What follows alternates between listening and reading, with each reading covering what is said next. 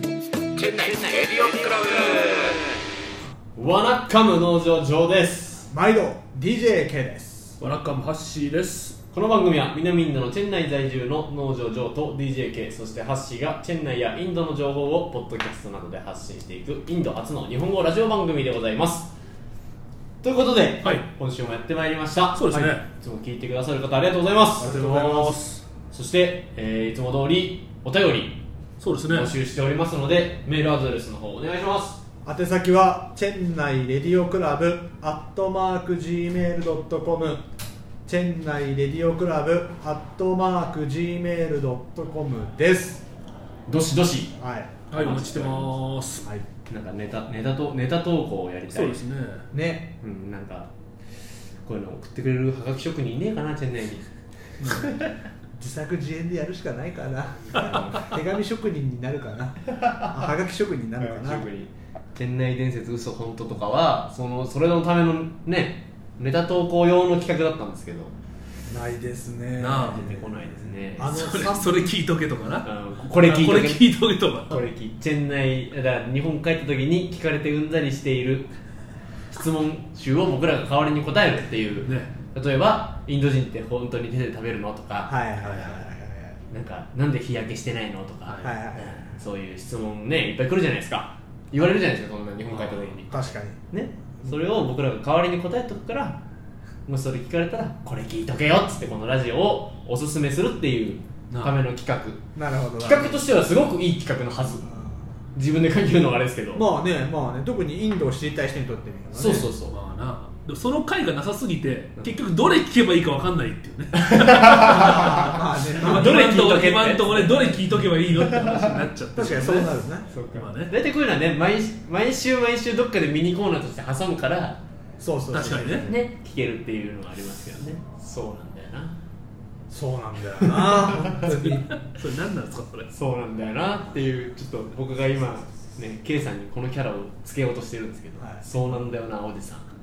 その辺もねコーナーにいずれかはとしようかなまあそうですね。はいまあそうですね。育てていきそうまでしすょうね。育てていきましょうよ。育てていきましょうさあなんか近況報告というか最近あったお話をしようかなと思うんですけど特にありまそうせですんね。すぐ特にありませんの人なんだよな K さんはいつも話振っても何もないっすっていうもう順調ですまあ一番いいことですよねいまあそうですね。ハッシーさんは何かありますえ特にありませ ん。あ終わったじゃあ今週はねこの辺終わりましょうかじゃあ。じゃあまた来 週。終終われない終われないわれないなんか旅行行ってませんでしたあ、言ってましたよ。あ言っておました。そうだ言ってましたそうだ今ちょうど春休みでね旅行行かれる方もチェン内から出られる方もまあもう4月になっちゃってこれはね、そうですね、まあ放送としてはそう4で月すなんねです、まねあまあ僕ちょっともうちょい前だったんですけどね、はいはいあの遅めの冬冬休みっていうことで、アあナウンサーかな 本当だ。ちょっとまあ年末年始はね、やっぱ特番が多いんで、あーなかなか休みを取あれそずう正月働くパターンの芸人さんですね。 特番が多いんでね、まだハワイ行けない。遅れてちょっと休み取らせていただきました、はいはい。どこ行ってきました南の方に、南インド。カンニャクマリの方。カンニャクマリの方。もうちょい南ですね、もうちょい南もうちょい南に、スリランカだ 確かにちょっと南だけもうど。ちょい東なんですよ、おおってことはオーストラリあもう当てちゃいましたね、そうですアよ、おオーストラリア行ってきまして、まあ、オーストラリアとね、ニュージーランド行ってきて、あいいですねいや、いいじゃないですか。ニュージーランド行ったんですかそうなんですよ、へうんいやでもね、この時期あれですよ、あの休み取ってる方ね、いやっぱ、あの日本帰っても、まあ、もう今もあれか、放送のタイミングが4月だから、だいぶね、あのいい時期になりましたけど、はいはいまあ、1月、2月、え。はい。まあ、3月の上旬ぐらいまでだとね、まあ、南半球に行った方があったかいんで、あ確かにそうですね結構ね、まあ、うちの会社の人でもね、この時期、まあ、ご家族連れて、あのオーストラリアとか行ってる方いらっしゃいますよ、まあ、私もしあの知り合いが今度、ゴールドコースト行くって言ってましたし、どうやって行くんですかオーストラリアはかにそもそもルート的あにはの僕はまあマレーシア経由でね。じゃあクアラルンプールそうですね、はうい、んまあ、12、だんだかんだ12時間ぐらい、じゃあマレーシアまで3時間そうですね、そそっこかからら7、8時間って感じですね、あ、じゃあ日本に行くのとあんま時間変わんなえい。ちょっと遠いけど、遠い、遠いちょい遠いぐらいちょい遠いぐらい、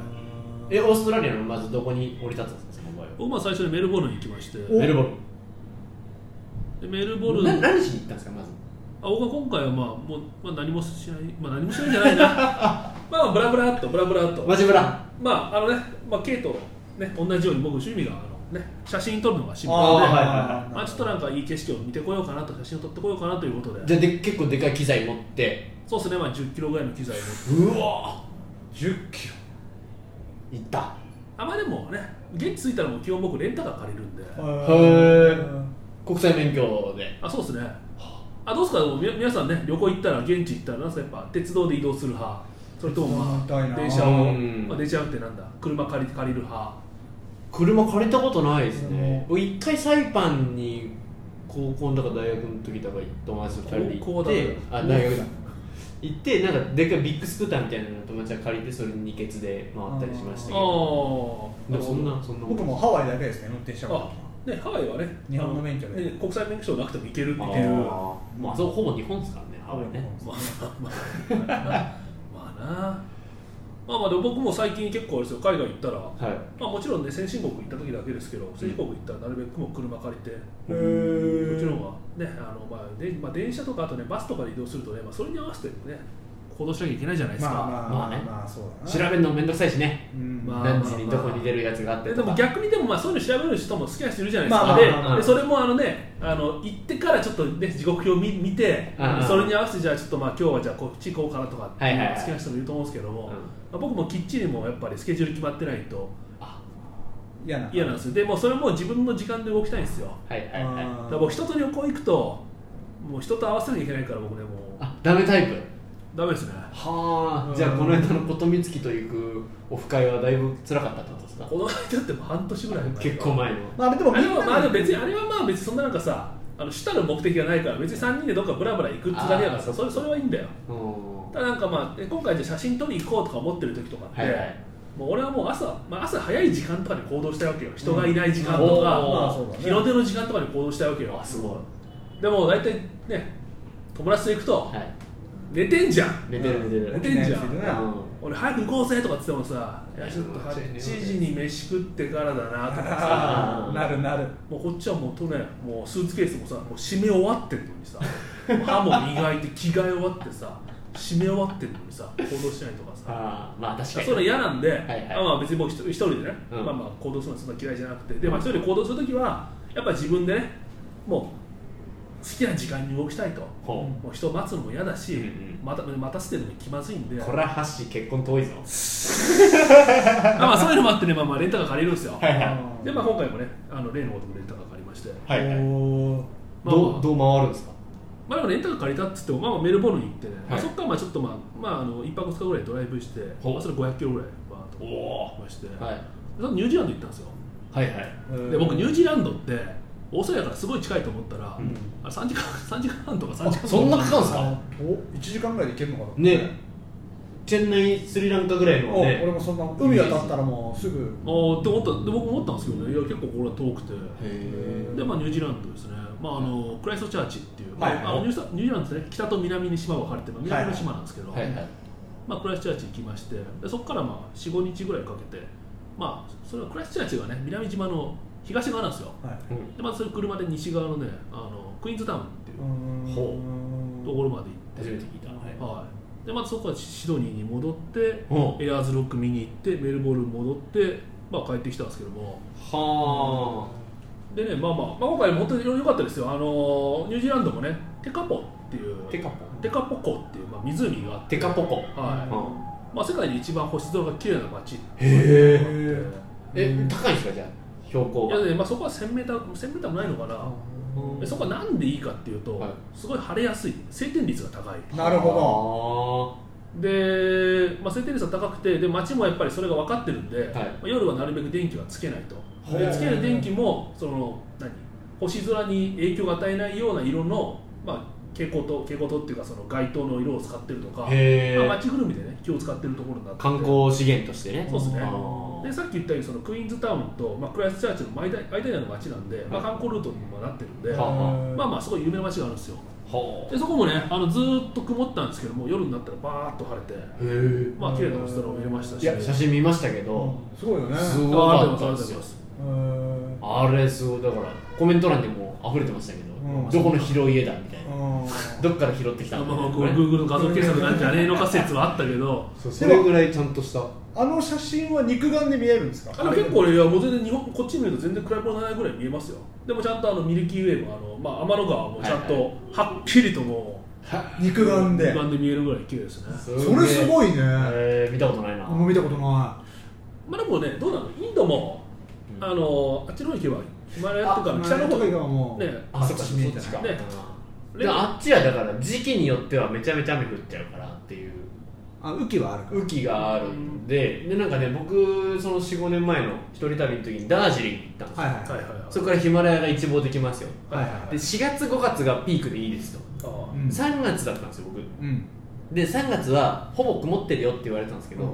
もう晴れ男なめんなよっつってあその気持ちでぐわっと行ったんですけどずっと曇ってたあでもその辺は曇ってるよ。俺も言ってるのはあっちだもん。あのレイとかラダックとかあ、そうそう西側かあっちあっち。ああっちの方はね、あの冬になっても雪が全然降らないらしいの。あへあのずっとえ乾燥してるから、多分ね、冬場とか行くとね、すごい綺麗だと思うんだけど、まあまあ、でもそのニュージーランドのところは、まあね、まあ、その何、まあ、天気もそ、ね、気候もすごいいいし、うんまあ、それでも星とかバーッと見えると、うんはよかったですよ。へでね、まあ、まあ今回、まあね、あのなんだかんだで僕、まあ、2週間ぐらいか、まあ、12日間でまあ2000キロぐらい運転したんですけど、えうまおお水曜どうでしょうみたいなヨーあロ俺、ッパほん俺本当は、俺、ダーウィンからアデレードまで行こうと思ってた。それはどこそれは水曜どうでしょう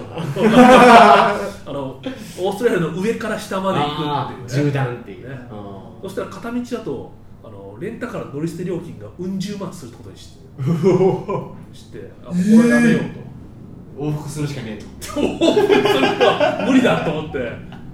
えそれ高いねだって日本なんて乗り捨てなんてプラス何千円ぐらい何千円の世界じゃオないーストラリアはなんか乗り捨てが高かったですそれ週またぎの乗り捨てが高いですねあはいそっか週週ととか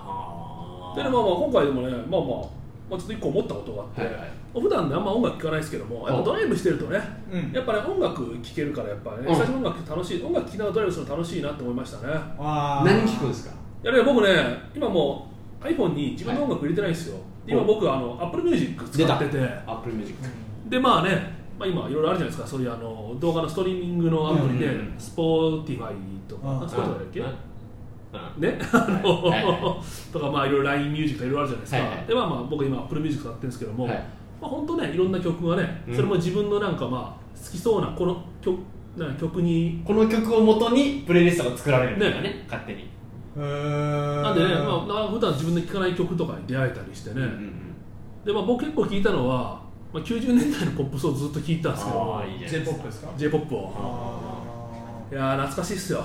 だからそれがやっぱり音楽は旅の、ね、シーンにリンクしてくるじゃん、ああーあうんの時この音楽してたの聴うんきながらっていううんあれいいよね思い出になるっていうねなるあーそうですねまあでねもう大声で歌いながらねあ最高一人カラオケね俺だって北海道行ったら車の中で松山千春歌うの思い出倍だなそれ本あ当確かに聴きたくなるよな確かにそのその土地その土地のねうん、うんねうん、日本だったらそれはま広瀬香美とかさああるけどゲレンデゲゲレンデレンデはさあの広瀬香美でしあとょかねいやーまあ、でもやっぱ90年代の曲聴いたけどやっぱ,、ね、やっぱ懐かしいなと思ってやっぱ自分のねノスタルジ、まあまあ、青まあ青春ど真ん中で、まあ、ジョー君もうちょっとね多分2000僕2000年代ぐでらいすだと思うかんねですけども、結構僕とか K とかどうですかね95年から8年とかまあそれぐらいですかそねうだからあの時の曲聴くとき知ってる知ってないじゃなくてあこれ CD 借りたとか、はいはいはい CD 買ったよとか結構それぐらいまでこうのめり込むような期待だったじゃないうんうんうんうん好きな曲は買うっていうねそうかそうかで当時は思わなかったんだけどさ、はい意外とこの人って歌うまくないなとか思うこと があまあまあまあまあわからなくはないぞそれもそれつね誰ですかあぼ僕ですか、はいちなみにあちなみにですかねえ鈴木亜美とかああ僕当時すごい聴いてて、まあ、はいもはいちろん当時すごいアイドルだったじゃないですか、はいはいね、あ可愛いなと思ったし、うんうんで当時はもう全然そんなこと思ってなかったんだけど、うん久しぶりにビートヤザーとか聞いたら、あれー それは本人じゃなかったんですかえいやいカバーや歌ってみた歌ってみた本人だよ、本人。とかね、なんか、あ今になって気づくことがね、なるほどねまあ、でも当時はでもそれをやっぱねあすごい好きで聞いたんだなとかって思うんで、うんうんまあまあそれはそれでね、まあ、思い出だと思うんですけどそうだからモームスよりもやっぱり AKB の圧倒的な歌うまくなえそんなことないであすどうですかねどうだろうねモーニング娘。っいていやっていうのも、はい AKB やっぱりじ舞台を踏んでるからやっぱ歌うまいんだよ